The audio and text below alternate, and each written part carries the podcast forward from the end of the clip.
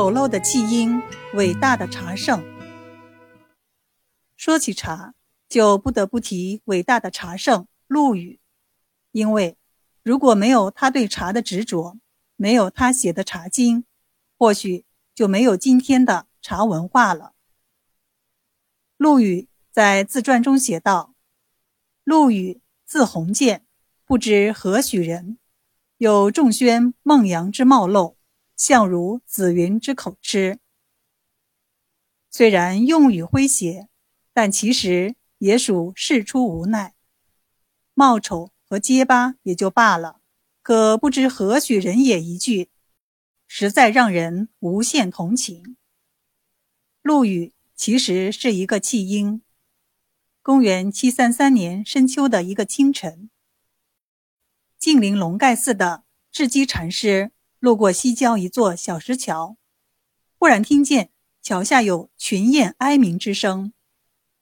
走近一看，只见一群大雁正用翅膀护卫着一个男婴，男婴冻得瑟瑟发抖。智吉把他抱回寺中收养。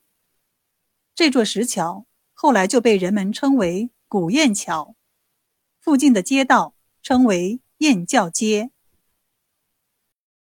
济公是唐朝著名的高僧，龙盖寺附近的四溪村补居着一位饱学儒士李公。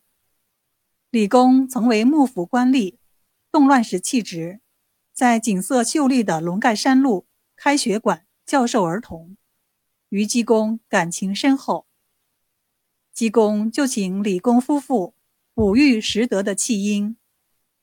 当时李氏夫妇的女儿。李季兰刚满周岁，就依着季兰的名字取名季慈，视作亲生一般。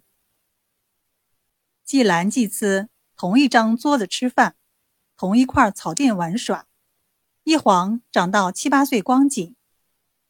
李公夫妇年事渐高，思乡之情日甚，一家人千里迢迢返回了故乡。季慈。便回到了龙盖寺。智吉大师有意栽培他，煞费苦心的为他占卦取名，占得见卦，卦辞上说：“鸿渐于陆，其余可用为宜。”于是取名陆羽，字鸿渐。智吉大师懂得茶道，对于茶叶的种植、采摘以及制茶都有独到的见解。还煮得一手好茶。陆羽在大师身边奉水煮茶，由此对茶产生了浓厚的兴趣，还习得一些茶艺基础。后来因陆羽不愿为僧，便在十二岁时离开龙盖寺，到了一个戏班子里学演戏。他虽其貌不扬，又有些口吃，但却幽默机智。演丑角儿极为成功，后来还编写了三卷笑话书《血谈》。俗话说：“吉人自有天相”，陆羽也不例外。唐天宝五年，晋陵太守李奇物在一次聚饮中，看到了陆羽出众的表演，十分欣赏他的才华和抱负，当即赠以诗书。并修书推荐他到隐居于火门山的周夫子那里学习。整整学习了七年，到十九岁那年才学成下山。陆羽下山后，遇到了被贬为晋陵司马的礼部郎中崔国辅，虽非常赏识陆羽的才华，二人经常一起出游，品茶见水，谈诗论文。二十三岁时，年轻的陆羽便心无旁骛，立志于对茶事的研究考察工作。陆羽一路跋山涉水，到茶的产地进行游历考察。每到一处，陆羽便与当地村民讨论茶事，将所了解的各种茶文轶事记录下来，形成茶记，还将各种茶叶制成标本。积累了大量的考察资料。陆羽在长期的实地调研，及从事茶艺活动中，逐渐成长为有名的茶学家，以擅长品茗、精于茶道著称。他著有《水品》一书，对煮茶所用的江河井泉及雪水，共分了二十品，将庐山康王谷的水莲水视为极品，无锡惠山寺的山泉水为二品，新州的兰溪水。为三品，扬子江中心的南陵水则为七品。相传陆羽在扬子江畔调研时，刺史李继清要观其用水煮茶的水平。李继清令军士从扬子江中心取水煮茶，军士半道上舀了岸边的水冲兑。陆羽接过这水煮的茶一品，便说。此为近岸之水，非南陵水。于是李继清又令军士取来真正的南陵水煮茶后，陆羽一品，才微笑地说：“此乃真正的南陵水。”李继清为之折服，大赞陆羽精于茶道。陆羽精于茶道的消息后来被唐代宗知道后，便召陆羽入宫监察。还把他的恩师智济大师也请来品茶。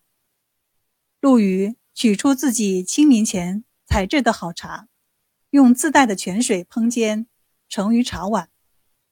代宗皇帝将其中一碗茶让工人送给居于令室的智济大师。